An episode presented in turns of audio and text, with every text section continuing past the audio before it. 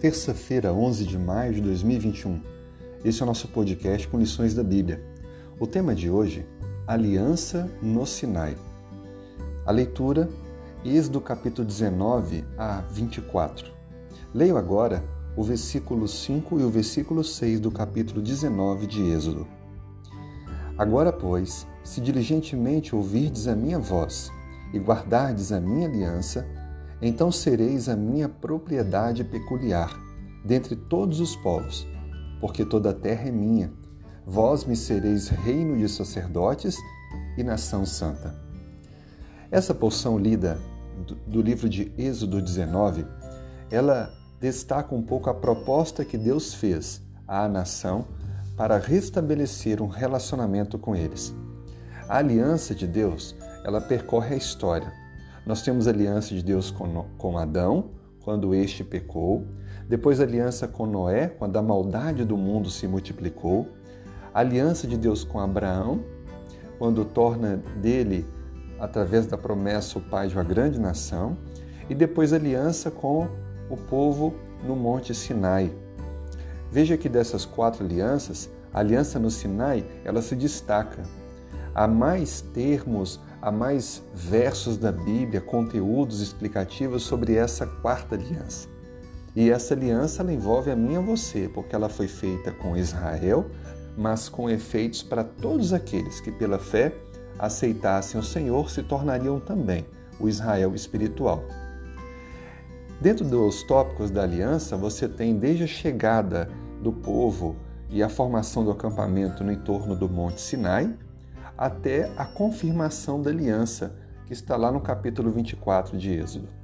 Essa aliança ela tem um papel fundamental, porque ela se tornou a confirmação de que Deus estava propondo ser o Senhor de toda a nação, desde que as pessoas o aceitassem colocando ele em primeiro lugar. Para que essa aliança tivesse efeito, era necessário que cada um individualmente tomasse sua própria decisão. Lembre que o relacionamento entre o povo e Deus estava rompido e era necessário a sua restauração. Deus toma a iniciativa, vai até o povo e procura então restaurar o relacionamento com eles. Duas perguntas precisam ser apresentadas aqui para sua reflexão. E eu espero que com essas duas perguntas você possa dar uma resposta favorável ao Senhor. A primeira: quem é Deus em sua vida? Faça uma avaliação hoje. Qual lugar Deus tem ocupado na sua vida? Quem Ele de fato é? E a segunda pergunta: Você se entregou para ser voluntariamente propriedade de Deus? Uma coisa é aceitar Deus como o Criador do universo, a outra coisa é se entregar a Deus como propriedade dele. Assim, somos apenas servos de Deus, que devemos viver em obediência ao nosso Senhor. Eu tenho convicção de que você almeja o novo céu e a nova terra e todas as bênçãos de Deus. E isso está exclusivamente reservado àqueles que voluntariamente aceitam Deus como único Senhor em sua vida e que aceitam ser propriedade exclusiva de Deus.